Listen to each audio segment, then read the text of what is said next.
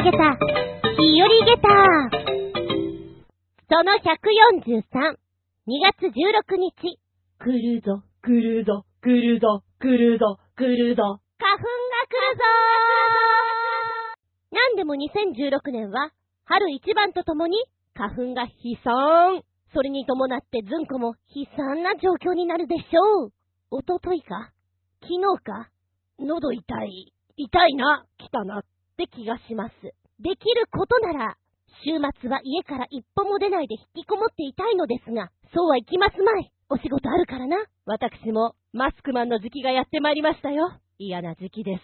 だがしかし、みんな、頑張ろう頑張るしかないのだよってな感じで、しばしお付き合いくださいませ。お相手は私、今年はドラッグストアに安い天茶が売ってない。どういうわけ？高いのはちょっと、ちょっと買えないんだけど。どういうわけ？あつみじゅん。どうぞよろしくお願いします。この番組は、ちょわへよ .com のご協力へて放送しております。ねえねえ、見た？見たかな？チョアヘオのホームページ。リニューアルされてるのよ。すげえ見やすくなった。特に、携帯からの見やすさが抜群になったかなっていう気がします。まだご覧になってないあなた？さ、さ、今すぐ今すぐさささ、どうぞご覧あれ。それに伴い、おいらの番組のところ、えー、すごく古い情報だったなーっていうのを少し更新してみたりしてね、改めて当初のデータを見ると、おや、このぐらいの時間でやろうと思ってたんだ。うんうん、こんな枠でね、なんて、まあ懐かしくもあり、見ていたわけなんですけども、更新しまして、時間もほら、伸び伸びになってしまうところちょっと考えなきゃなーなんて反省したりなんかして、時間配分を考えなきゃなーなんて思ったりもしているところでございます。どうなることやら。はい。うふふ、楽しいから見てみてね。ってな感じで次、行くぞメッセージタイム。はい、最初に、まずはこちら読んだ方がいいな。タイトル、緊急参戦にゃんにゃんパニック急遽決まりました。企画展、にゃんにゃんパニックに参加します。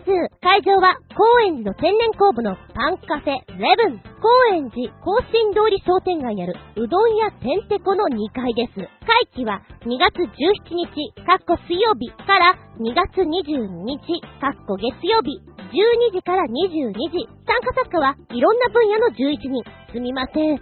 実はまだ他に誰が参加するのか把握していません。お近くにおいでの際はお立ち寄りください。では、コジアットワーク。懸命に緊急って書いてあるとわかりやすくていいですね。皆さんも緊急の時には緊急ってつけてくださいね。はい、みんなメモったか ?2 月の17から22だぞ。もう先生言わないぞ。これテストに出るぞ。いいか ?12 時から22時だぞ。中学高校の先生はよくこんな言葉を言ってました。優しいな。今思うと、もうはっきりテストに出すぞと言ってからね、教えてくれるんだから。ありがたいですよね、今思うと。なのに勉強しなかった。そんなアホな私がここにいる。あ、話それちゃった。えー、緊急参戦ということで、ニャンニャンパニック。うん。なんか面白いとこでまたやるんですね。今、ニャンニャンパニックで、ちょっと検索かけようと思ったら、コーチアットワークさんのブログに行っちゃった。そうだよね。なるほど。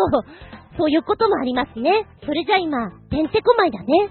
忙しいんだ。まさに、うどんやてんてこに合わせていていいんじゃないですか？うん。高円寺自体がとてもユニークな街ですものね。えーと、私、長らくそこの辺で日舞を習っていたんです、懐かしくも苦しい記憶があります。久しぶりに行っちゃおうかな。はい。行った時におすすめの店があったら、ぜひ教えて。ありがとうございます。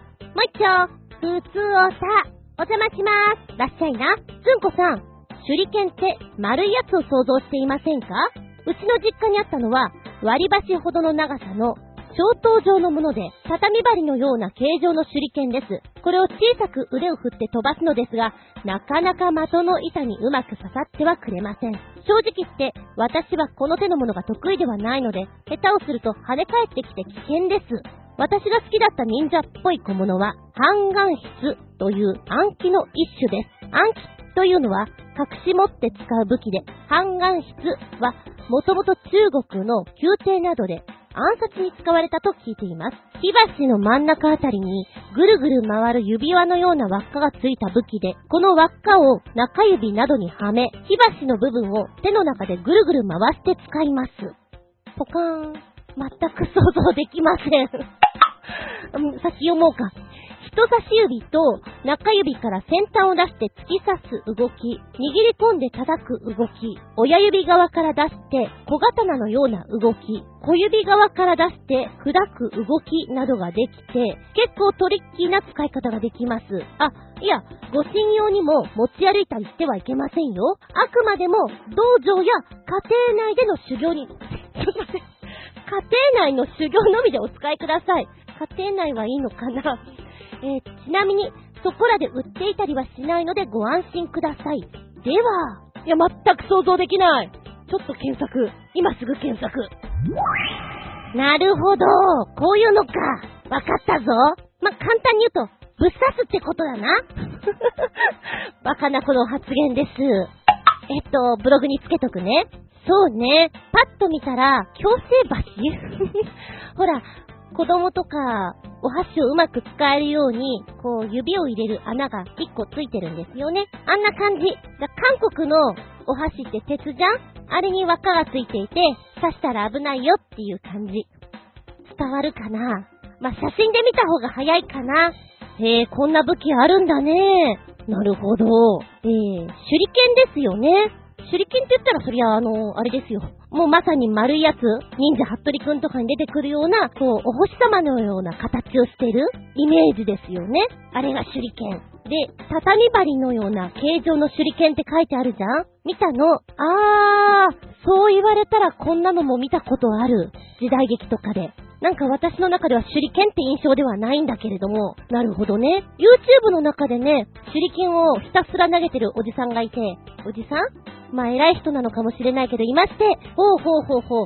これはちょっといきなりや、なかなか畳にも刺さらないだろうなと思って。でもやってみたい。絶対これ筋肉痛だよね。肩甲骨から先。うん。でも刺さったら楽しいだろうなって思った。コージアットワークさん書いてあるの面白い。下手をすると跳ね返ってきて危険です。え、跳ね返るんだ。ピショーンって。あーでも、ダーツ？私はダーツ好きなんですけど、下手なんですよ。何本か投げてるうちの1本ぐらいは帰ってきます。シュッて。あんな印象？まあ、武器がそれで戻ってくるってことだもんね。ダーツとかやる人うまそうだね、じゃあ。手裏剣投げるの。なんとなくね。うん。コツっていうのが同じような感じがする。こう、武器って人類が生まれてからいろんな武器が生み出されてきたわけでしょ？原始的なものから、ねえ、すごいのありそうだね。それは武器っていうか、まんまだよねとかね。いろいろ探したら面白いかもしれない。その昔、先駆け男塾という漫画がありまして、その中で、えー、説明が入るんです。なんか新しい武器とか技の名前が出た後に、民命処方官とかね、出るんです。だから私は、民命処方という歴史的な本があって、先駆け男塾に出てくる武器とか技とかは全部実際あるものだと信じてました。恥ずかしいそんな話ないですか？それを知った時の自分の、サンタさんはいないの？サンタさんいると思ってたのに、えー、みたいな、そんな印象です。ありがとうございます。ずんこ、一つ賢くなったかもよ。はい、続いて、新潟県のヘナチョコヨッピーくんメッセージ。ほとんどパープリンな蛇口ばっかりだね。こんなの作ってる会社あるんだね。売れるんだろうか？というのと、蛇口の紹介動画。もう一つ、蛇口のお値段はかっこ、バカみたいに高いよ笑い、かっこ閉じる。三つつけてくれました。さあ、まずは見てみようか。タイトル大赤字でも、売れたらあかん面白蛇口にこだわる大阪企業の執念。おおこれ、一番最初の写真から、な、なんだろう。ユニーク。うん。とっても、インタラスティングですよ。ほうほうほう。これは期待できます。ペラなどと、とにかくゆるい名前をつけてるんだとか、実はこうしたユニーク蛇口、事業としては大赤字なのに一定数売れた商品は生産中止にしてしまいます。なぜかっていうと、ものづくりの精神からなんですって。えー、っと、評判なのがありまして、誰やアイキャッチ推薦シリーズ、ふざけたね、感じなんですけども、商品名は、誰やパイプ上向けにしたんまんま、蛇口が上下逆さまについておりまして、パイプ部分をひねると、ハンドルから水が出てくるというもの。やだ、面白いじゃんこういうの大好き。えそして、イヤーンというやつね。このイヤーンはおかしいな蛇口の上半分を回転させて水を出す仕組みでして、回転させるとそこにはイヤーンの文字が登場するということなんですね。面白い。それからね、ああ、これもいいなと思うのが2016年度の新商品、手裏剣蛇口というのがとても素敵。なんて言ったって、私上に突き刺さった手裏剣が蛇口になってるというもの。これさ、面白いから空港とかどう？日本ってこんなに遊び心あるんですよっていう。ねえ、いいじゃないですか。真面目なばっかりが取り柄じゃないんです、日本人っていうの、アピールできていいと思うけどなで、なんでこんなもの作っちゃったかっていうと、まずは、推薦器具に対して興味を持ってもらいたい。特にお子さんにね、これを見たことによって、子供さんたちが、びっくりたまげたお家の人に大声で言うよね。ねえねえ見て見て、こんなのあったよ、こんなのすごいよ子供のエネルギーってすごいからね、これを使ってみようじゃないのっていうのがあったみたいよ。そして最初に言ったように、売れたら生産を中止するというのには訳がある。収益が出るほど売れた時点で面白くない蛇口になってしまうから一定数で生産中止ということにしてるんですって。そこから先は新型を作っていくということで、収益は永遠に赤字なんですと。あ、これいいなと思ったのは、業績を確保するよりも面白くした方が社会全体、はいハッピーになれるということを我々は学びましたと。おこがましくもこれがお笑いの街、大阪から世界に発信したいと思っているので、インターネット上で話題にしていただけることがありがたいことなんだと感じていますと。ユニークな蛇口、いろんな言われ方するかもしれないけど、少なくとも私は、玉ゲッターし、ハッピーな気分になれましたよ。いや、いいじゃん、これ頑張ってよ。はい、動画もね、見れるので、動画を見た方が、よりリアルに水がどういう風に出るのかというのが分かって面白いなと思いますけれども、えー、蛇口紹介の中では、こう、蛇口をひねるのではなくて、倒すものもあれば、ペラッペラにお水が出てくるのもあるよと。それから、蛇口自体が太ってしまった感じで、ぷくっとしてるのがあるんですよ。誰やメタボにスタンっていうやつみたいなんですけどね。こんなのもあったり、私これ結構好きでしたね。消火器とか、あと、こう、井戸のような、押して、こう、シャカシャカ水が出るようなやつもあったりしてさ、見てて飽きない？テーマパークとかイベントとかにはこれ、絶対受けるよなっていうものですね。えー、お値段なんですけども、うん、いろいろ元値を知ってるから、たっけーって思うかもしれない。私知らないから、あ、こういう値段なんだっていう納得できちゃう。かなで、またデザインがユニークだからデザイン料としてもありかなとは思いました。えー、さっき言ったメタボにスタン、拳台よりでかかったです。これがね、えー、11,500円だったかな？そのぐらい。他のやつで蛇口は普通ひねればお水が出るでしょ？ひねるんじゃなくて押す？カックンってやつなんだけど、これは9800円。で、蛇口をひねって、通常だったら、お水がここから出るであろう、ところからじゃないところから、お水が出てくるんです。これ、ダラーンって書いてありました。ダラーンも9800円。だいたいだから1万2000円前後なのかなとは思いましたね。かわいいよ、本当に。すごい私今ハッピーな気分になりましたもん。蛇口っていいですね。お店を開いてたらこんなのあってもいいなって思っちゃいました。私の中では気分盛り上げたゲタ5つ。人によってはバカゲッターかもしれないね。ありがとうございます。びっくりたまげた、ぶちげた話。左がダメなら右へ行け。右、右、右だ。のまっきー。1月31日にバイクを変えました。納車日だったんですけれども、こたびは乗り始めて1週間経ちましたってところでしょうか。そうですね。慣れません。めちゃくちゃ慣れなくて笑っちゃうんですけれども、いいなって思うところは、車体がとても軽くて、取り回しがしやすい、動かしやすいということですね。あー、ちょっと使いづらいなっていうのが、まず第一に、お荷物ですね。収納場所があるにはあるけど、そんなに入らない。で、荷物をつけられるキャリー用のシートがついていないので、今くくりつけることができません。なおかつハンドルのところにもコンビニフックがありません。ですから荷物がめちゃくちゃ乗せにくいです。えー、っと、ここのところ毎日2回ぐらい落としてます。すごく迷惑私と思いながらめちゃくちゃ落としてます。そういえば昔々私が原付とか、あー、ニーハン、あの、本当にまたぐようなタイプのに乗っていた時には、リュックサックだとか、こう、ヒップバッグうん、そういったものをよく使っていたなっていうのを思い出したとこです。そういやそうだと。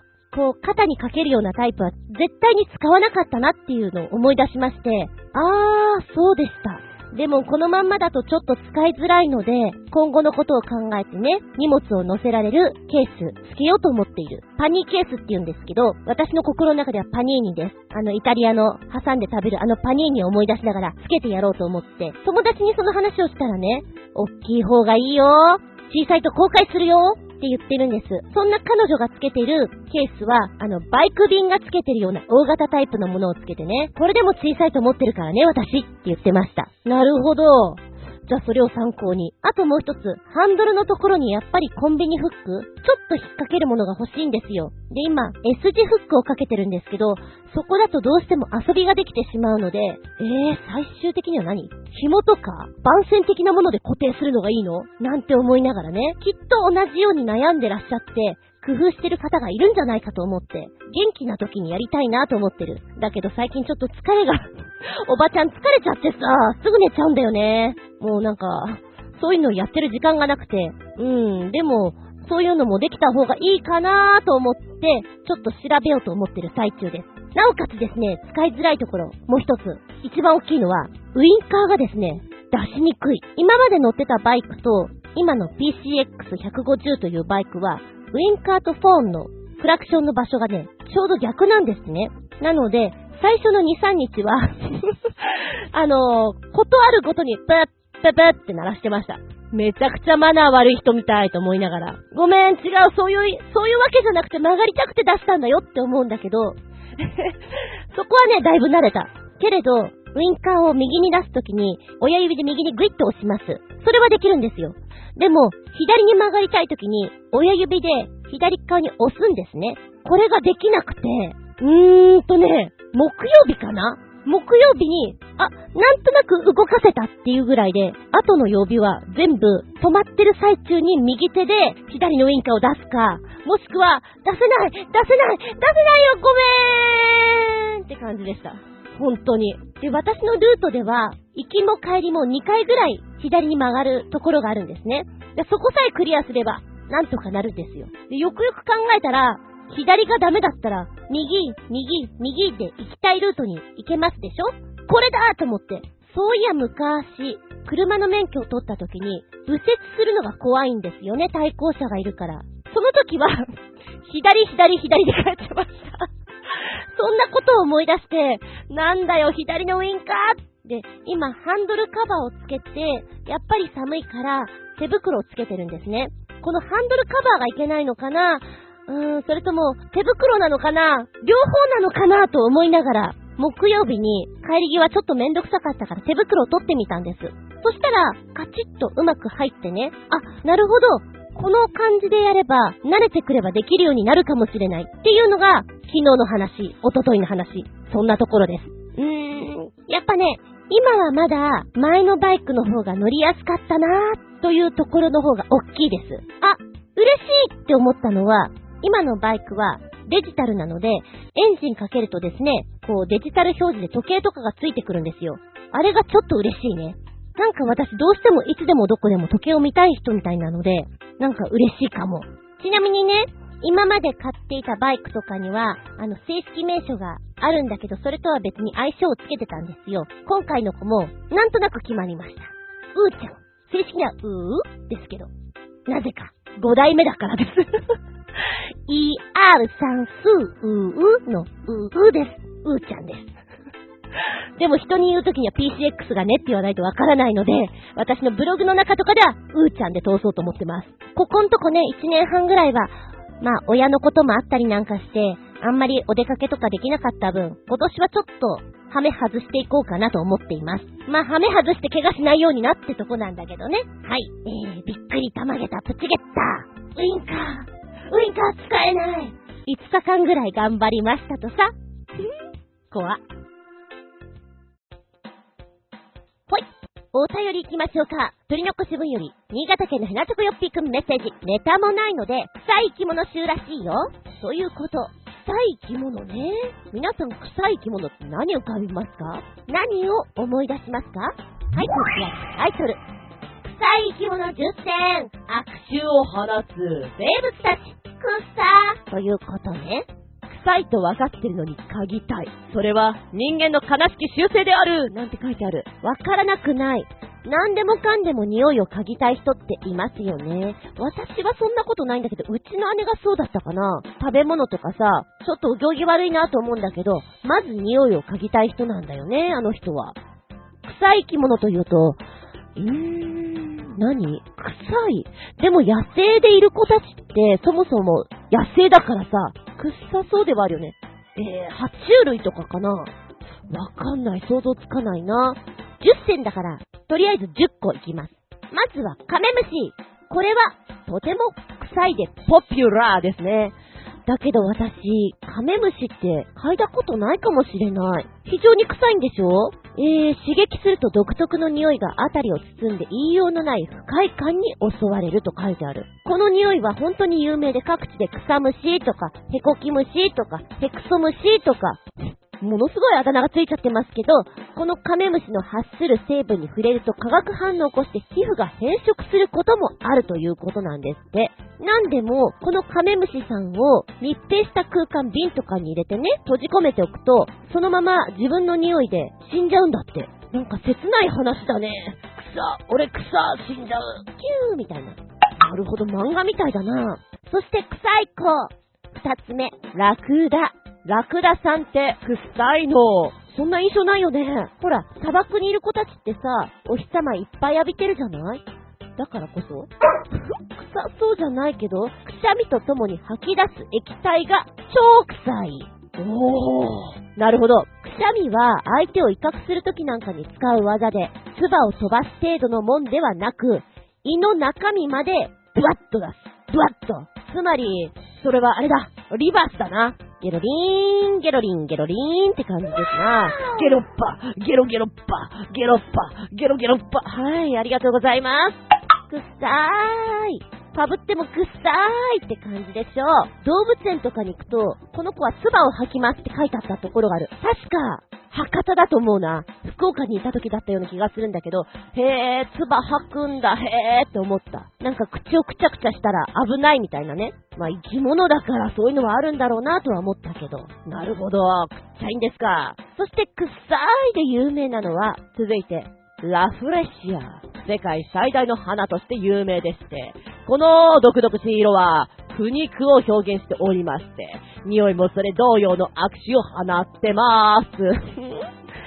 えーっとね、もうなんかの、見た感じ、お化けのお花みたいな雰囲気かな。で、受粉のために、ハエを寄せ集めなければならなくて、ハエの好きな腐った肉に扮しているといういでたちでございます。まあ、お綺麗ではないでございますね。で、こちらの匂いはどちらかというと、便所の匂い。うーん、まあ、そんな匂い、アンモニアな感じっていうのかな。で実際に嗅いではいないけれども、ハエが鼻の周りを飛び交っているということは、それ相応の激臭を放っているからであろうということですね。お次は、あ、これは有名かもしれないよね。ちょっと臭いよお前さん。でも可愛らしい出たち。スカンク。確か、キャンディキャンディがスカンクのお友達いたような気がする。あれスカンクだったな。でも、奴は臭い。刺激臭が混じった、へっを出しまして、相手を撃退いたします。その匂いは、ね、どのぐらいでもわかると思う結構この数値聞くと、びっくり玉ゲッターだよ。スカンクやるな。この刺激臭は2キロ先でもわかるということ。まあもちろん、動物さんのお話だとも人間でわからないと思うんだけど、2キロ先でもわかるほど、すごいって結構だよね。で、スカンクは相手の顔面を狙って、へをかまします。射程距離は4、5メートルと結構長いでございます。まあ、これをね、食らうと皮膚に吸着しまして、なかなかこの匂いが取れませんということで、激臭でしょ？目に入ると失明しちゃうよって結構危ないものらしい。うーん、でもスカンクさんの匂いとかもまず嗅ぐことないから全くわかんないよね。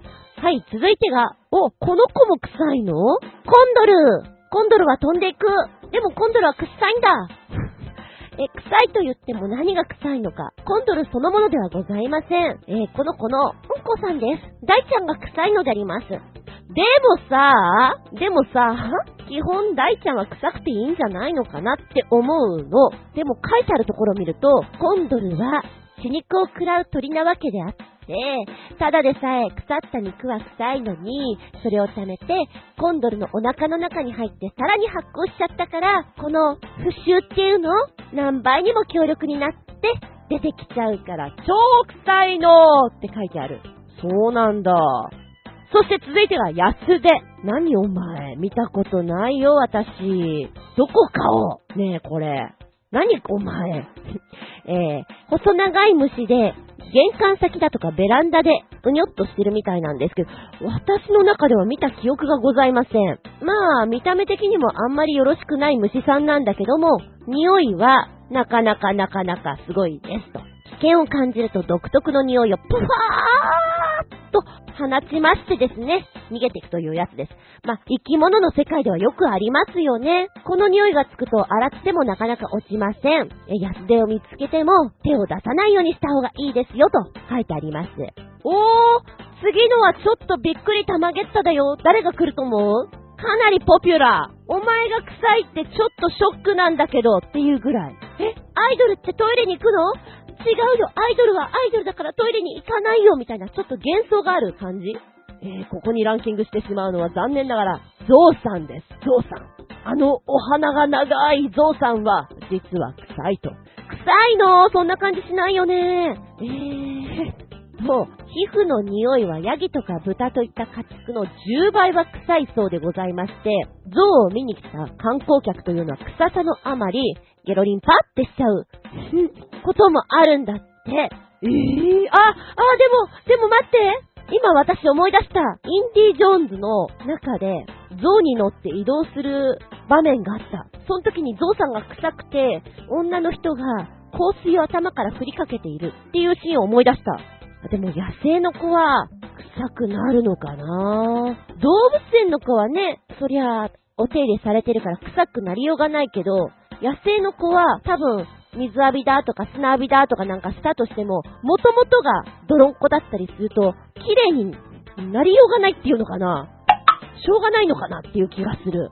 昔、どこぞの動物園で、私あの、地方公園行って、オフの時には動物園巡りしていたんで、どこのか思い出せないんですけれど、ゾウさんがですね、ひたすらこう、タイヤを積み重ねている子がいて、シュールだなーって思って見ておりました。きっとこれ遊んでるんだろうけど、タイヤをどこまでもどこまでも積み重ねていて、この後どうするのかなと思ったの。まあ、いつまでも見てるわけにはいかなかったんで、その場で行きましたけど、ちょっと気になった子がいました。はい、話がそれました。え、臭い子の続きね。ミーデラゴミムシ。これはなんか名前からして臭そうじゃない？だって、ミーデラゴミムシだよ、ゴミムシ。この子、ヘッピリムシとかヘコキムシってやっぱりひどい名前がついている高温のヘをぶちかます昆虫でして、身の危険を感じると瞬間的に、あ、これすごい !100 度にもなる高温と悪臭のガスを噴射します。カエルとか他の虫ならば、悶絶するほどの威力を放つそうでございます。人間でもやはり100度となると暑さは十分感じられる。そしてしかも臭い。暑臭いわけじゃないですか。やっぱりそうすると皮膚が変色するということで、あんまり関わりたくないですよねっていう虫さんです。見た目もね、絶対これ触らないよ。スルーするねっていう子。えー、茶色っぽくて、あの、背中のところどころが黒いのね。まあ、可愛い感じじゃないよ。触りたくない。そういう子です。それから、ハイエナ、あからさまに、嫌いな動物なーにってちょっと、ハイエナーって言われてしまう。まあでもしょうがないな。ハイエナのあの、ご飯の時とか、大物の後をこそこそ回ってしまってるあのあたりとか、やっぱりこう、お顔の雰囲気とかが、なんだか知んないけどハイエナって、なんかダークな2番手な感じっていうのかなそういうのがあります。えこの子はですね、お尻に、あの、匂いの線がありまして、自分の縄張りにお尻をこう、こすりつけましてマーキングする。この匂いがとてつもなく臭いということです。俺様の縄張りこうこよっと、いろんなとこにマーキングします。これが臭いって言われたらもうどうしようもないけどね。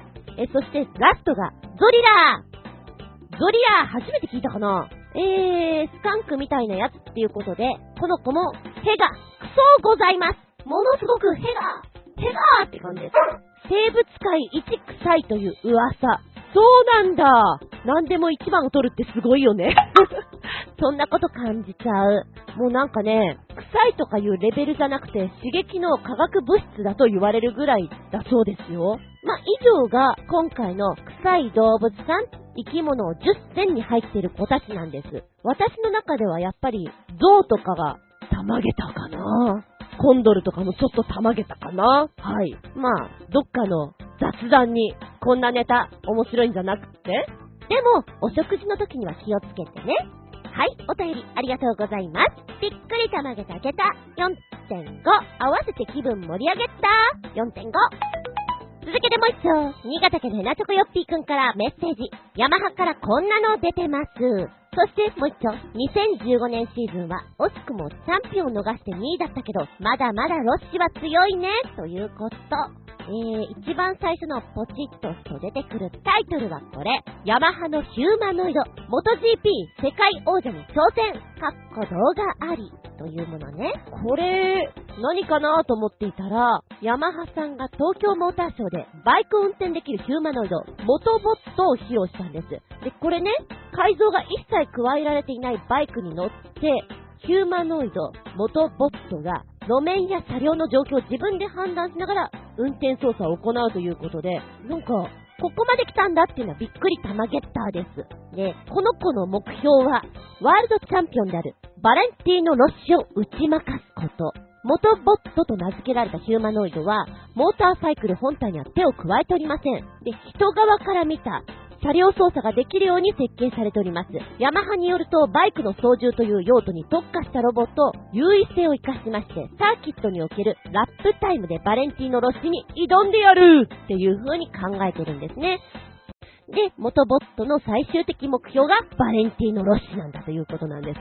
面白いじゃないですか。で、写真見るとね、ちゃんとバイクに乗っかってるようなヒューマノイド、元ボットがいるんですよ。もっと一体型かなと思ったら、操作ができるようになってるわけでして、で、下の方に行くと、動画が2分ぐらいのがあるんですね。ちょっとね、ターミネーターとかさ、未来設定の映画って、アンドロイドとかヒューマノイドとかそういったものが自らの意思を持ち始めまして、己の考えで動き始めるみたいなコンセプトで話っていうのが繋がっていくと思うんだけど、そんなのをちょっと想像しちゃったかな？えー、この子はね、カーブの走行と最高時速100キロでの直進走行を目標として、2017年までには最高時速200、200キロ以上でサーキット走行できることを目指すってすごくないですか？今も動画見て十分速いわけよ。で、なんかね、クラッチ操作とか、足がカタカタ動いてて面白いし、すごいねなんだろう、どこ目指してんのかよくわかんないけど、なんか、技術っていうのはすごいなと思う。もしかしたらだよ、あと、何十年もした後には、バイクのレースとかも、人間対ヒューマノイドとかもあったりするのかもしれないし、逆にもう人間は、もうもう無理だよ人間じゃ。ヒューマノイドだけのレースにもなるかもしれないしって考えるとなんかありそうでなさそうだなっていうのがね、不思議な感じです。面白いって言うと、うーん、面白いっていうとちょっとなんか、本当にそうなってしまった場合、人間側としてのスタンスがちょっと難しいとこなんで、うわーなんか、うかうかできないなっていうところかな。で、この動画が、元ボットの、このモノローグじゃないけど、心の声が聞こえるような感じでね、構成されてまして、一番最後に、I'm 元ボット。私は元ボットよ。あなたを超えるために生まれてきた。っていう言葉を残して動画がクロージングするんですよ。かっこいい。だけど何かこう後に残してくぜっていうね。ただでは済ませないよっていうのが人間しっかりしなきゃねって思いました もう一本つけてくれたのは、バレンティーノ・ロッシのワールドチャンピオンプロフィールということで、走りをいろんな風に見てねってやつです。こういうレーサー、バイクを操作する人ってみんなすごく見えちゃうわけ。あんなに膝がつくまでさ、当たり前だけどみんな倒すじゃない？で、スピードもものすごいわけじゃないですか。ものすごい集中力だし体力だしって考えて、もう、わけわかんないなって思うぐらいすごいと思うんです。で、そのすごい人たちの中の、すごい人、バレンティーノ・ロッシーでしょ？いや、意味わかんない。もうどうなっちゃってんの？っていうレベルですね。えー、っと、バレンティーノ・ロッシさん。少年らしいお顔で笑うっていうのがなかなかいいですね。いくつか知りませんけど。うん。まあ何はともあれ、怪我がないように頑張りや。そう思いました。ありがとうございます。ねえ、こういう技術が今ぐんぐんぐんぐんいくじゃないですか。2020年東京オリンピックの時にどれだけこういう子たちが参戦して盛り上げてくるのかなっていうのは楽しみでもあります。はい。ありがとう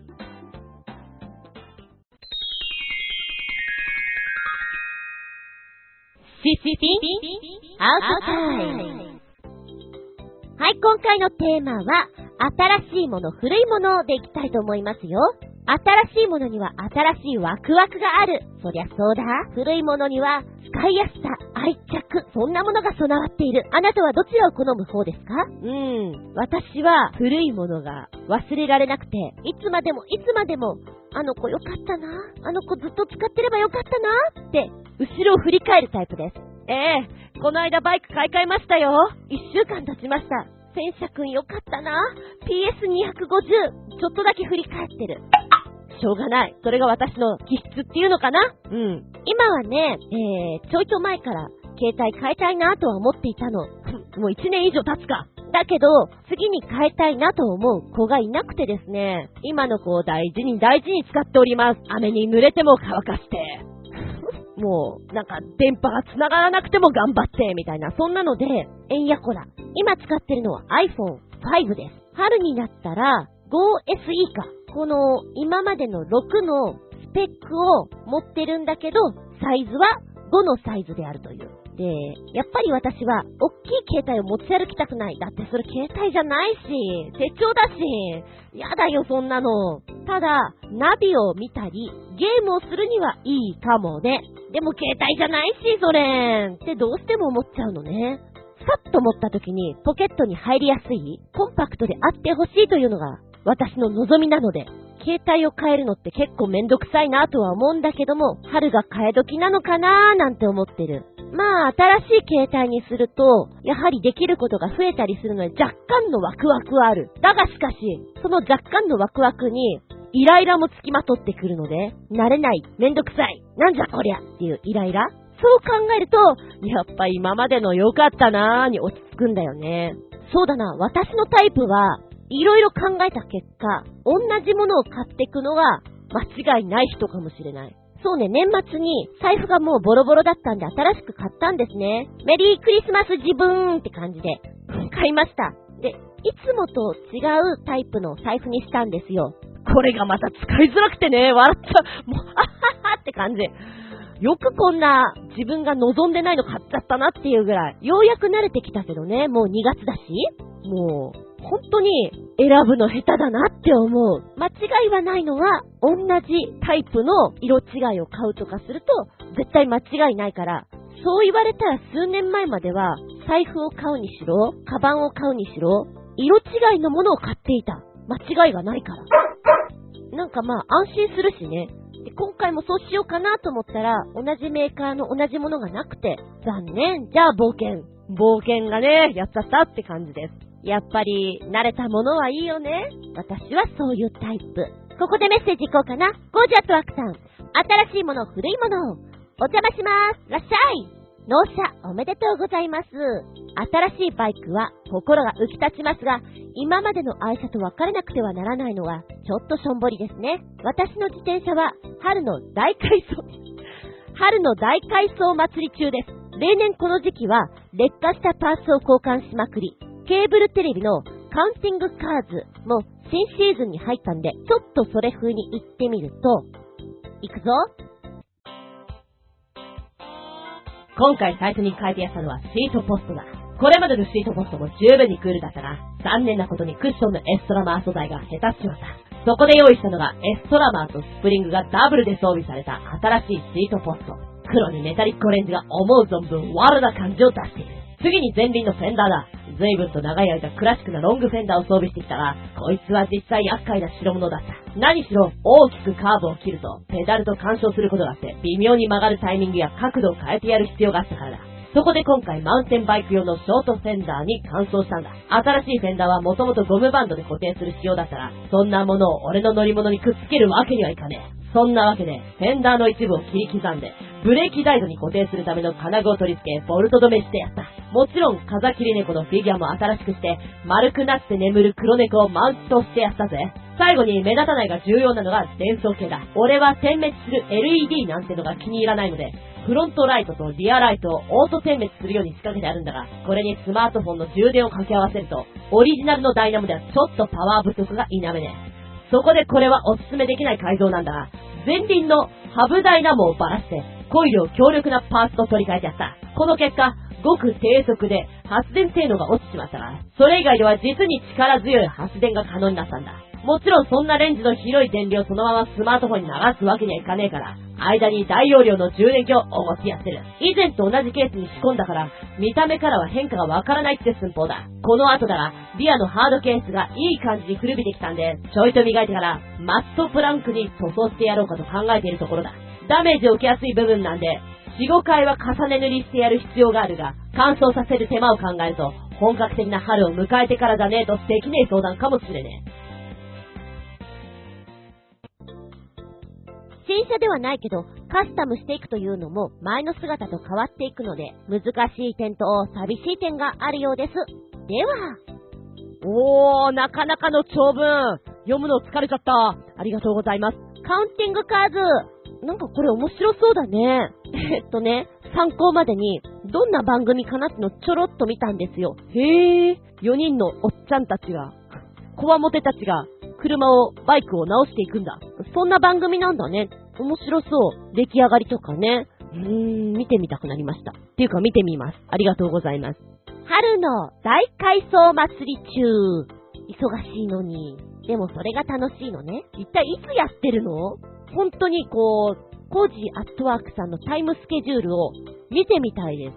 え、だって早朝は私の想像からいくと、うん、今は、5時半ぐらいに起きてんのかな？で、もう6時ぐらいには、チャリチャリに乗って、猫ーって走ってんじゃないかなと思ってるのね。で、おそらく8時ぐらいには、次の仕事に行ってるか、お家に一回帰ってるんじゃないかと思ってるんです。また夕方の、うーん、5時半とか、だか夕暮れ時をよく撮ってらっしゃる印象もあるので、いや、4時 ?4 時半？まあ、そのぐらいからまた、チャリに乗って、猫ー猫ー猫ーって走っていらっしゃるんじゃないかと思うんですね。とすると、いつやってんのかな？日中やってるのかな？夜やってんのかな？すごく謎なんです。コージアットワークさんの動きって、前から言ってますけど、何時に寝て、どんな感じなんだろうっていつも思います。でもこうやっていじくるの楽しいんでしょ？ねえ、楽しいといいよね。ずーっと遊んでられるもんね。遊びながら、なんか、あ、こうしようかなっていう工夫が生まれてくるもんね。いいかもしれない。愛着持って、大事にしている感じがいいですね。そうね、私は今バイクに対してこういう動きをほとんどしてなかったので、またしたら愛着湧いてくるのかな今日お稽古終わって、荷物すごく多い日なんですよ、お稽古があるから。下駄話の中でも荷物を何度も落とすんですよって言ったでしょ？あまりにも落としすぎるし、今日はパソコンも持ち歩いていたので、よしかっこ悪いけど、靴紐で ハンドルに結びつけてやる。ハンドルのセンターの部分がちょこっと隙間があるから、そこからにょろっと靴紐を出しましてね。あと、荷物とくくりつけてやったぜ。ワイルドだろう。かっこ悪いなと思いながらもそうしてやった。あ、でもそうしたらハンドルもブレることないし、荷物も落ちなくて、とりあえず安心。とりあえずね。あとは元気なうちにネットからパニーケースとかいろんな部品を発注すればいいんだろうな。でも、探してる間に眠くなるの。すぐ眠くなってダメ。興味ないものは全然ダメ。いいですよね。愛車をいじるのが好きな人は、コージャットワークさんみたいに、こうやってやれ。お、いい感じじゃん。じゃあ今度こうやってみようかななんていうのも、手を黒くしながらやってるっていうのはとても楽しいんじゃないかと思います。楽しい人には。楽しい人にはな。こういうのいじるのが好きな人が、うちの近所にいたらいいなっていつも思う。すぐに危険に行けるから。そうだな。前のバイクを、些細なね、メンテナンスでさ、こう、電源を引っ張ってもらって携帯を充電できるようにしたりとか、サイドスタンドを立てると、エンジンが切れる仕組みになってるんですけども、そこをちょいと手直ししてもらって、サイドスタンドを立ててもエンジンがかかりっぱなしという状態を作ってもらった時、超便利私の愛車最高って思ったね。うん、今回もそうしようかな、どうしようかなと思いながら、まだ何もしてないけどさ。あ、やったやった。靴紐ね。靴紐だけはやった。あのー、男子はさ、技術とかで、電気系統とかなんか、いろいろやってたでしょ？やってたんだよね。そういうのが身についてそうでいいな。うーん、何それって感じ。何も覚えてない。なんかやったのかもしんないけど、本当に覚えてなくて、まあ、多分取説見て、できる人はできると思うんだけど、はぁーって感じ。読んでも、はぁーじゃあまあ聞いてみる聞きながらやるのが一番いいなと私は思ってるので、できる人は尊敬しますよ。ねえ、自転車も喜んでる。そう思います。でもじゃあ仕上がりは4月ぐらいに予定なのかな？確か2台持ってらっしゃいましたっけ？だから1台直しながらもう1台乗ってるって感じなのかな？そういうのができるからいいよね。うん。出来上がりが楽しみですね。お休みの時とかコツコツやってるんでしょうね。眠れない時とか。私絶対そんな時ないけど。はい。愛車、春の大改装祭り。楽しんでくださいね。ありがとうございます。新しいもの、古いもの、他にも色々ありますけど、例えばトースター。私ん家にあるのは、普通に、こう、食パンを2枚並べて焼けるトースター、お餅とかも焼けるし、唐揚げとかも温めたり、ピザとかも温めたりすることができますよ。うちの親の家にあるのは、ポップアップトースター。ほら、昔のアメリカ映画とか、ちょっと古臭いやつで、お食事の時にポンとこう、トースターが出来上がると飛び跳ねて出てくるようなやつね。可愛いんだけどさ、非常に使い勝手もいいんだけど、ポップアップトースターってそれしか使えないよね。今使ってるオーブントースターだと、バター、チーズ、その他もろもろっていうの、まあ、乗っけてから焼いたりもできるじゃないですか。でも、ポップアップトースターだとそうはいかないよね。くっついちゃうから。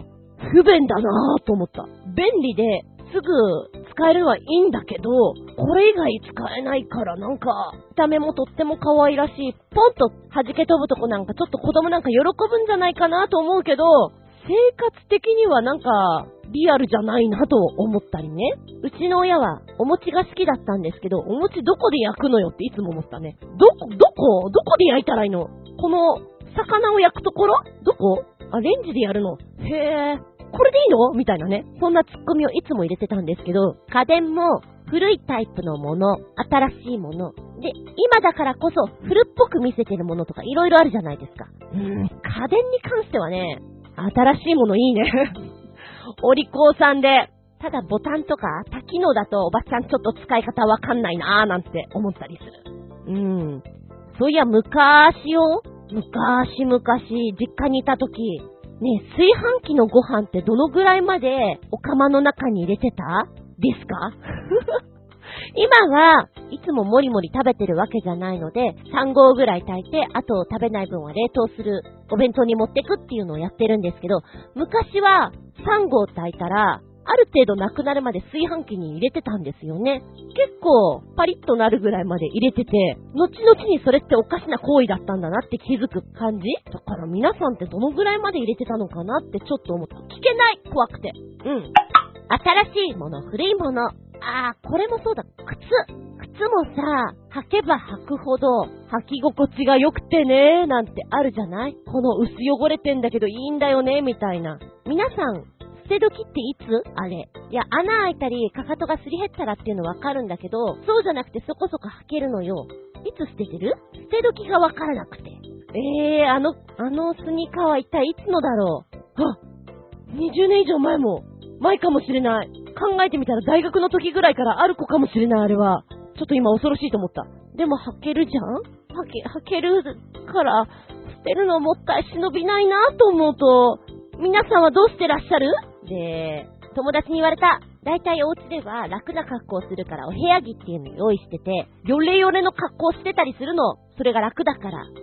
今はヨレヨレっていうかまあ、スポーツができそうな格好してます。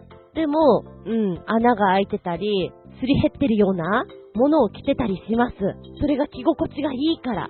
こう、そういうのを捨てられないんだよねっていう話をした時に、もうさ、いい年だから、そういうのはバンバン捨てようと思ってるんだよね。なんかあった時にちょっと恥ずかしいじゃんって言われて、はそうだねってちょっと思った。目から鱗がポロンと落ちたね。ポロポロじゃなくてポロンね。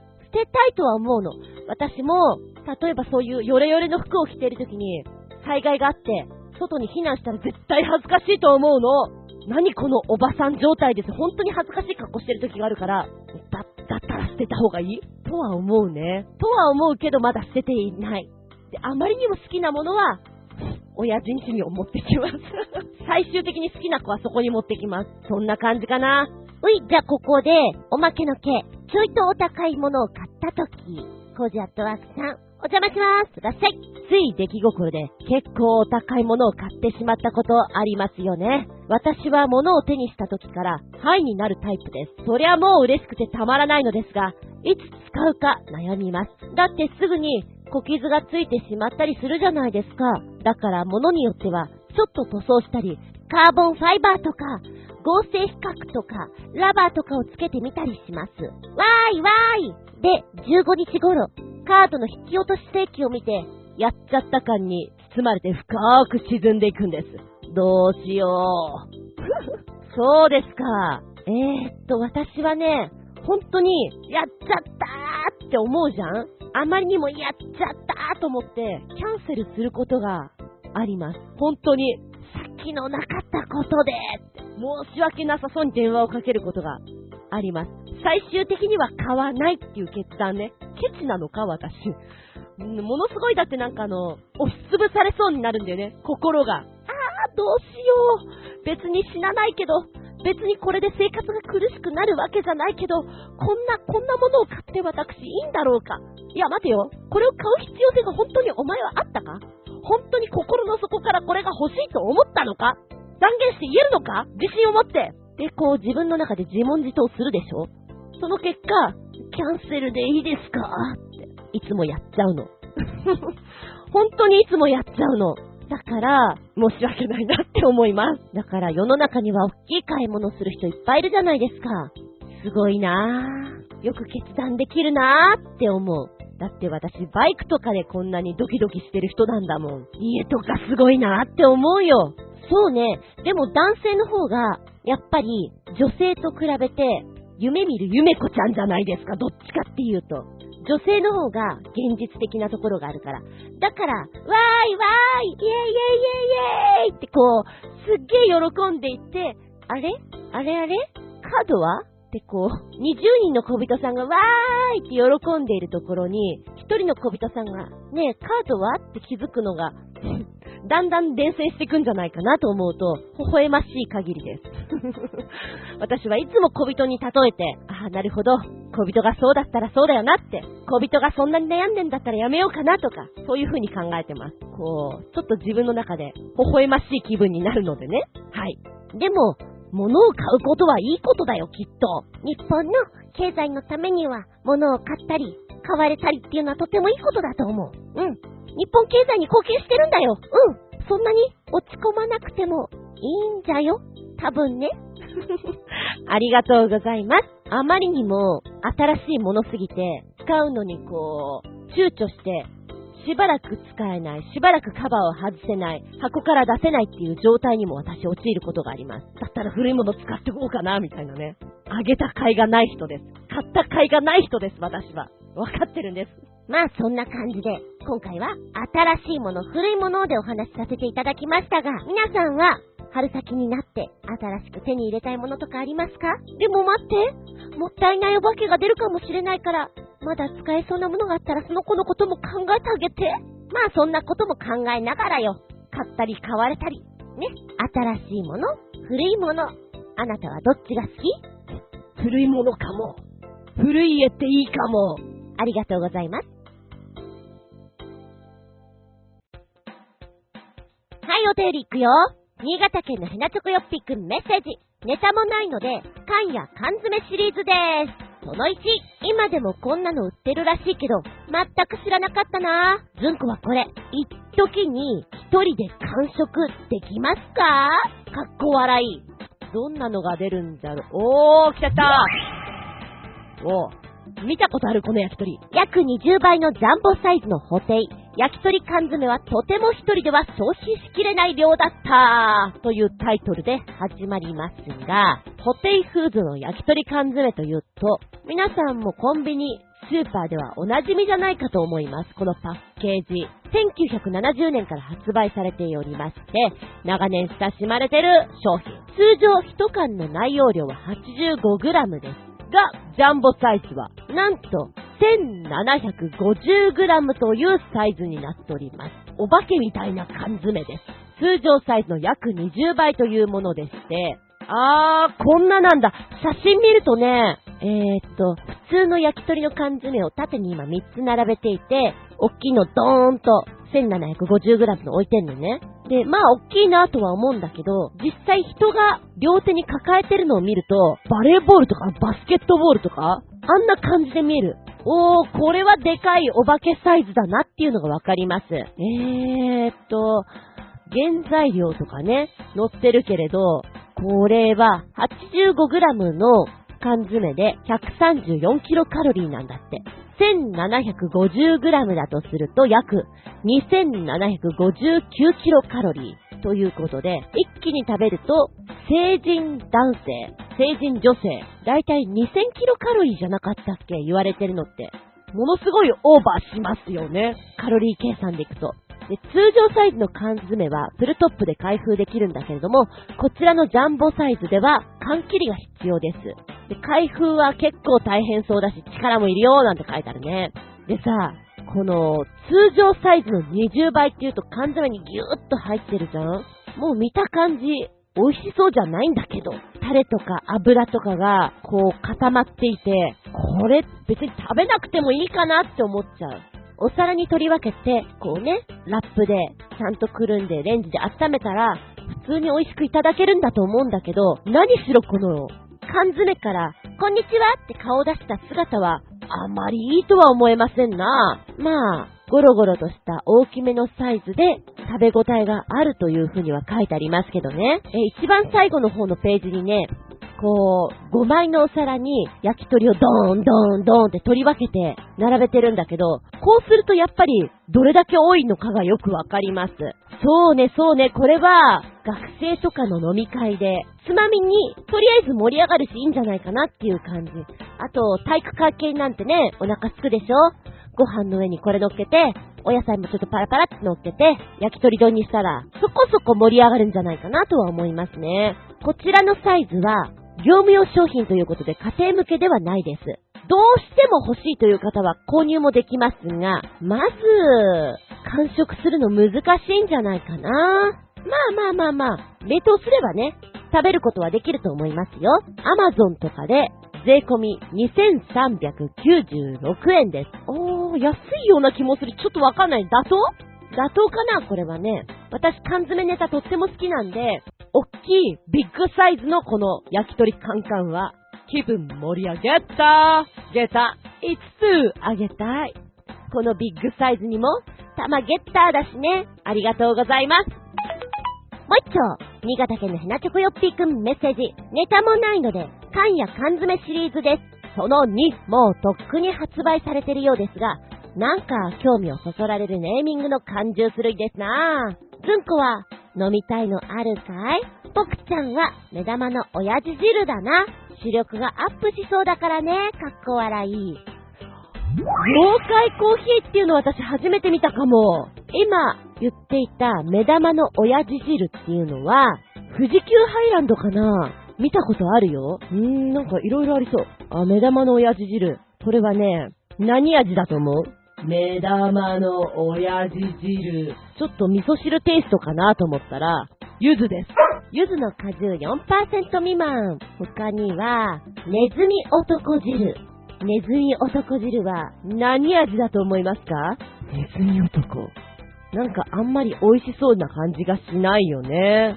はい、これはさっぱりと甘夏みかんと八作、果汁30%です。結構可愛らしい感じじゃないですか。さて、じゃあ次は、これなんだええー、これも初めて見た。猫娘汁。さあ、今までのでいくと、親父汁が柚子でした。ネズミ男が夏みかんと八作だったんだよね。猫娘汁は何だと思いますか？あ、ちなみにこれ、果汁100%。かっこ、濃縮還元。なーんだ。当たらないから、まず。当たったらすごいよ。これは、リンゴ蜂蜜な、なんか関連があるんだかないんだかっていうね。でも絵がちゃんとね、水木一郎さんの絵でしょ猫娘と、鬼太郎と、なぜか、粉木じじいか、がいます。えー、続いてがこれ。妖怪汁。妖怪汁は、何味だ？わかんないよね。妖怪汁その2って書いてある。これ、大々蜂蜜果汁10%。ファンはやっぱりこの缶詰全部欲しいんだろうな持ってたら面白そうだもん。まだあるみんなの汁 みんなの汁は、ちょっと爽やかテイストです。果汁は100%、濃縮還元。でもこれ、さっきのとちょっと似てるよ。だって、リンゴと蜂蜜だから。絵が面白い。この、リンゴを目玉の親父が、よいしょって持ち上げてるの。で、一旦木綿と、鬼太郎と猫娘と、みんないるじゃん、本当に。で、この一巻あるとちょっと面白いよね。最後の一巻がこれかな。みんなの汗 2! これは高速道路限定なんだ。へぇー。果汁100%、濃縮還元です。ああ、リンゴ蜂蜜じゃないよ。先に言っとくけど。なるほど。私はこれ眠い時に飲んだら元気が出そうだな。はい、正解はグレープジュースです。ちょっと酸っぱいのかなっていうのは目が覚めそうでいいよね。こんなに種類あったんだね、妖怪ドリンクって。へー。しかも妖怪コーヒーには水木一郎先生が描かれている。面白い。まさかこんなに種類があるとはでした。びっくりたまげただ。今現在も7種類出てるのかな？ゲゲゲの鬼太郎ファンは、水木一郎ファンは、やっぱり欲しいんじゃないだろうか、と思います。面白いから集めてみるのも OK だし、誕生日プレゼントにあげてもいいかもしれないよね。サービスエリアなんかで探してみると、気分盛り上げたって感じでしょうか。えっと、今飲みたいなと思ったのは、親父汁柚子味だから美味しそうだよね。親父汁か猫娘汁ですね。なんとなく。ありがとうございます。元気でソング、やる気でソング。メッセージ、新潟県のヘナチョコヨッピーくんから。なんだかよくわからんが、これ、少しは流行したのかな？一つ目は動画、ボーボーズのハゲメタル。二本目は、ハゲメタルミュージックビデオメイキング。三本目は、これまたちょっと変わってるかなと思ったのは、ボーボーズのハゲメタルライブメロディックス。こちらはアーティスト自ら演出のワンカット自撮りライブというものになっております。3本。えー、ボーボーズって初めて聞いたよ。歌手のサンプラザ中野くんがデビュー30周年を記念してバイキングの小峠英二さんとの新ユニットボーボーズを結成したということなんですね。昨年の話、坊主頭の人たちを集めたバンド、ハゲメタル結成ということでやっているものなんですね。なんでも中野くんがヘアスタイルとほうれい線が似てるという理由だけで小峠さんにラブコールしたということなんですね。で、ドッキリだと思い込んでいた小峠さんも了承しまして8月に初アルバム励ますで CD デビューということなんです。ユニットのコンセプトは、生きとし生きるものを励ましまくるという元気でソングだまさに中野くんがメインを歌い、声に力強さと激しさを持つ小峠がコーラスを担当ということなんですね。同作には爆風スランプ、ランナーのセルフカバーをはじめ、ハゲメタルのドリーマーなど9曲を収録予定ということなんです。へえ、ー、こちらの曲聴いたら、まあ、相変わらず私何も知らずにまず曲を聴くわけなんですけど、え？サンプラザ中野だよな何これ？誰このもう一人のパッてらっしゃるこちらご人はどちら様？と思いながら見ていたんです。なるほど、バイキングの小峠さんか。はあはあはあ、似てますね。なんか、双子のようでちょっと面白いですよ。なんかさ、ミュージックビデオの最初がありがたい感じでスタートするの、こんな神様いたら面白いよなって今想像しちゃいますもん。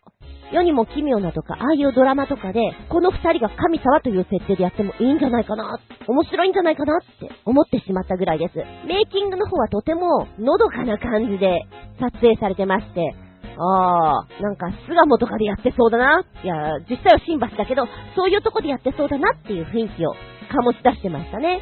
え、そして三つ目の自撮りによるハゲメタルのライブバージョンなんですけれども、面白いね。自撮りだとこういう風になるんだ。ほー、ワンカメで。で、バックに控えてるお坊様姿の3人の方々がいらっしゃってて、構成もお坊様ならではの動きとか、そういうのがまた面白いんじゃないかなと思った。で、小峠さんがいじられキャラっていうのがまたね、いいんじゃないかな。歌詞がこれは出ていて、ボケたくないとか知りたくないとか、ああ、そういうこともありますね。なるほどって思いながら見ることができますよ。そうね、昔から爆風スランプのノリっていうのかな？好きで、中野サンプラザさんのあの声も非常に好きなんですけど、元気が出ますねって思いながら見ておりました。ありがとうございます。でもこんなユニットがあるとは、つゆ知らずでした。はい、もう一丁。えー、こちらは、コージアスワークさん、元気でソング、番外編、お邪魔しまーす。らっしゃいな。これは、現在世界中で制作されているオーディション番組、ザ・ボイスの各国版上位出場者を集めた動画です。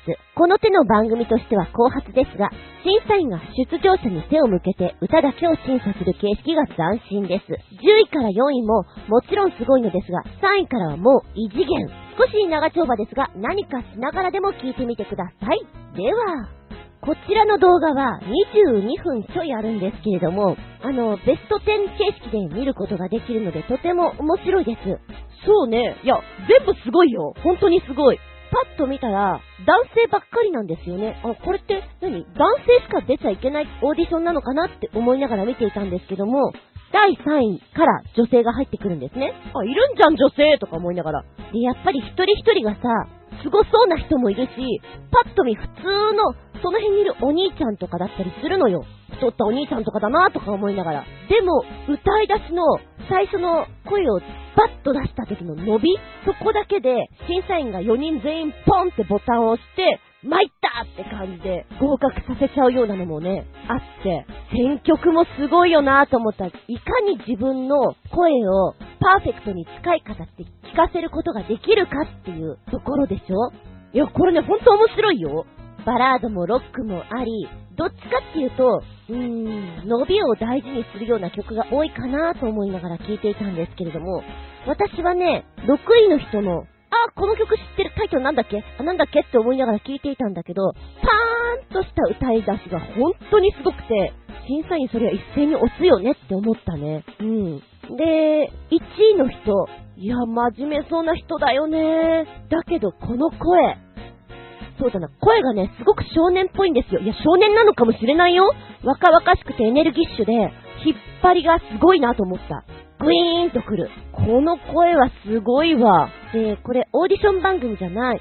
やっぱりこの人たちをプロとして売り出していきたいと思うんだけど、まず歌だけで判断して、OK だったら振り向いて、なるほど、ルックスはこんなだったかって見たりするわけなんだけれども、中にはね、ものすごい太ってる方もいるのね。うーん、私がプロデューサーだったらまずは減量、ライズアップだな。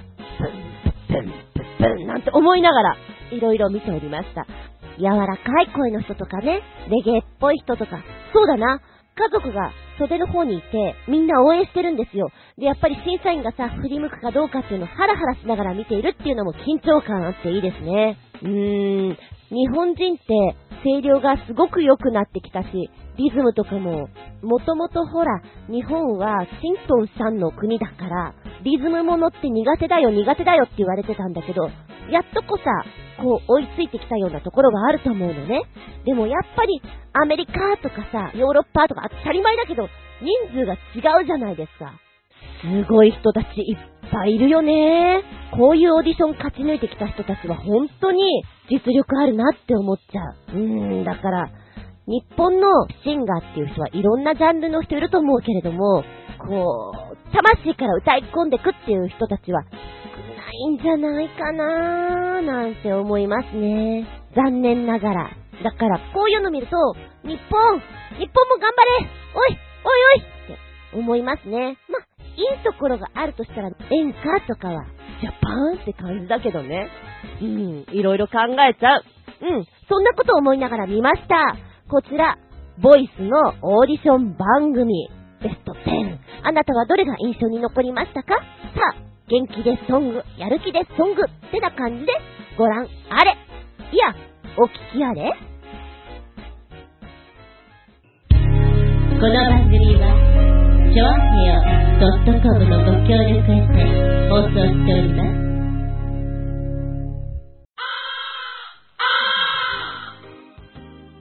そろそろ終わりになってきました。本日も長々とお付き合いありがとうございます。次回は、やーだ、3月になっちゃう。3月1日、下駄144。テーマは、おにぎらずと、モリットサンドでいきたいと思います。まあ、3月というとまだちょいと寒い。だけどあったかくはなってきた。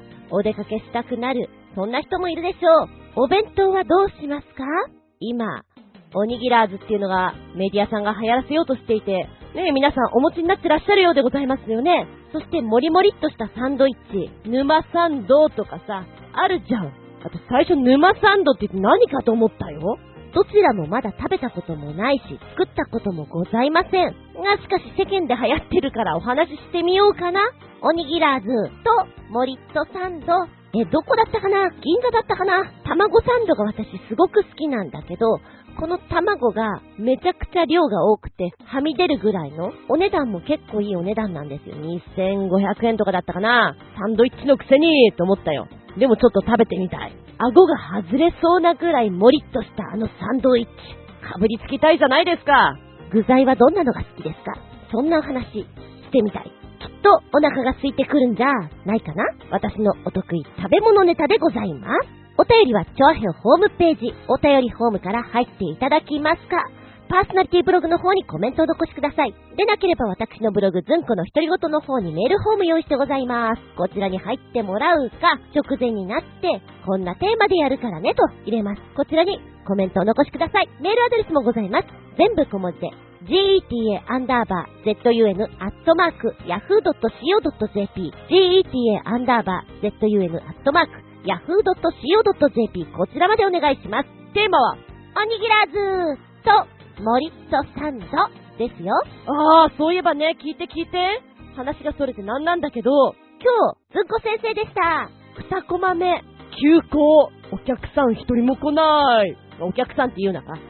生徒さん一人も来ない。初めてこんなの。ずんこ先生やってもう6年ぐらいになるのかな。マンツーマンはあった。が、ゼロ人はなかった。ちょっとびっくりしたね。インフル流行ってるみたいじゃないですか。あと皆さんお忙しいようで。で、あのー、ドアガチャって開けたら、あのー、今日誰も来てなくて、ってこう、スタッフの人がね、気まずそうに言ってくれるんですよ。で、ダンスの先生がその前に、受け持ち同じなので、あれどうだったんですか？いや、スタジオで待機してましたと。ほほー。では私も待機させていただきますって感じで1時間ぼーっとしてたんだけども、まあ、仕事してたよ。びっくりたまげただね。でもニュース見たらさ、宝塚大劇場の方で今やってる組が、やはりインフルエンザの方が6、7名出ていて、で、主役もインフルにかかってしまって代役を立てたなんていうのが出ていて、えー、舞台の座組で、そんなにインフル出るってことはもっと回るよね、大変な話だよね、って思った。注意しないとね。皆さんは予防接種とか受けてます？いや、私は受けてないんだけど、ちょっとね、怖いなって思う時あった。こう、生徒ちゃんがマスクしてる時があって、お休みも多かった時ね。これ何？学校はインフルが多いのかな？私、脳予防接種だけど大丈夫かな？なんて思った時がある。で、その直後に、なんかの、喉が痛い気がしたから、もらっちゃったかなーって怖かった。大丈夫だった。花粉だった。単に花粉症で喉が痛いだけだった。今もそうなんだけど。まあね、もう予防って言っても、うがい手洗いちゃんとしてとしか言いようがないんで、そこから頑張ってくださいですよ。あとは、こう、ウイルスに負けないぐらい体力をしっかり持ってください。ちゃんと寝てください。そこですね。あともう一つね、あの、今回さ、テーマ募集かけた時に、虹色のバラ乗っけたじゃん？ネットで見たのね。楽天とかで、1本900円前後でしたね。で、虹色のバラ、ちょっとコメント書いてあったんで面白いなと思ったのが、僕、これからプロポーズしようと思ってるので、このバラを50本注文しようと思います。素敵なラッピングありがとうございます。今から行ってきますみたいなコメントがあってさ、嘘か本当かわかんないよ。ちょっと面白いと思った。この虹色のバラを。結構派手なのね。ほう、これもらった時女性はどう思うかなみたいな。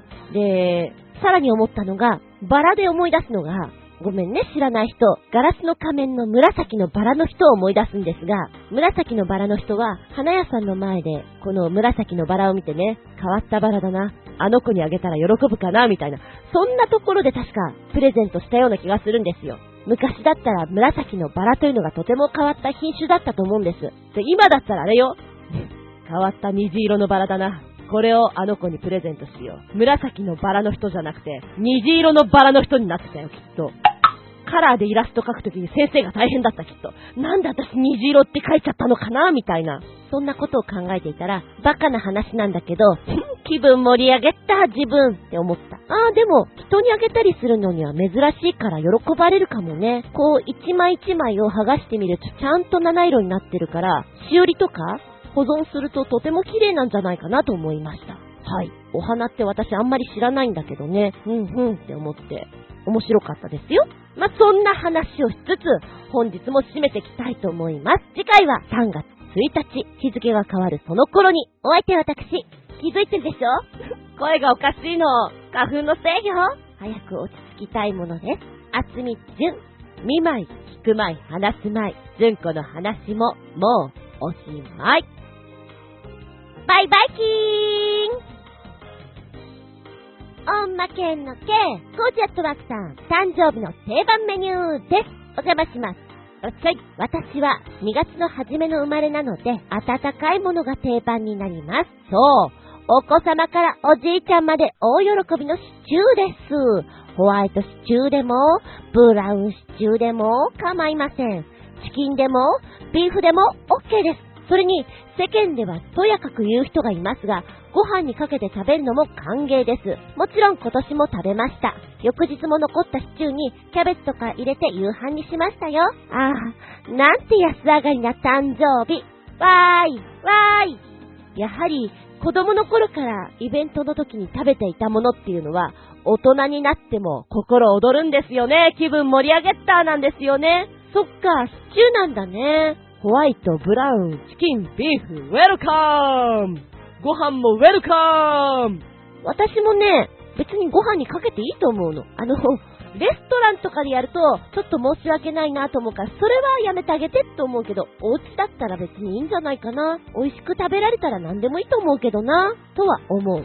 ちょっと具材を大きめにしてさ、いろんな野菜入れたシチューなんか、なんかやってやった感があるよね。作ったのーみたいな。しかもこれを食べてる時って、なんか、ものすごい栄養を取った感じがする。ただ、やっぱり作りすぎてしまうので、2日間ぐらいはお弁当に持ってきます。だいぶ飽きます。もう若干ね、めんどくさくなってくると、食パンを買って、大きめのタッパにシチューを入れて、で、お昼先、仕事場でレンジでチンして、食パンにつけて食べてやります。お前自分ちかっていう食べ方してやります。美味しいけどね。ありがとうございます。誕生日の定番メニュー。あなたのお家はどんな定番メニューが出るかな？まあ、それはそれで置いといて、さっきうちのにゃんこがですね、起きたベランダ出たいって言うから出してやったの。で、ベランダでこう、うろうろして、部屋の中を走り回ったらしくて、さっきからくしゃみが止まらねえ。こう、花粉が私の周りに今近寄ってきてるのがすごくわかる。窓開けなきゃよかった。もう開いてるからしょうがないんだけど、除菌しなければ。除菌除菌。もうなんかね、だんだん鼻子になってるのがわかるもん。さあ、おいらは除菌タイム。ありがとうございます。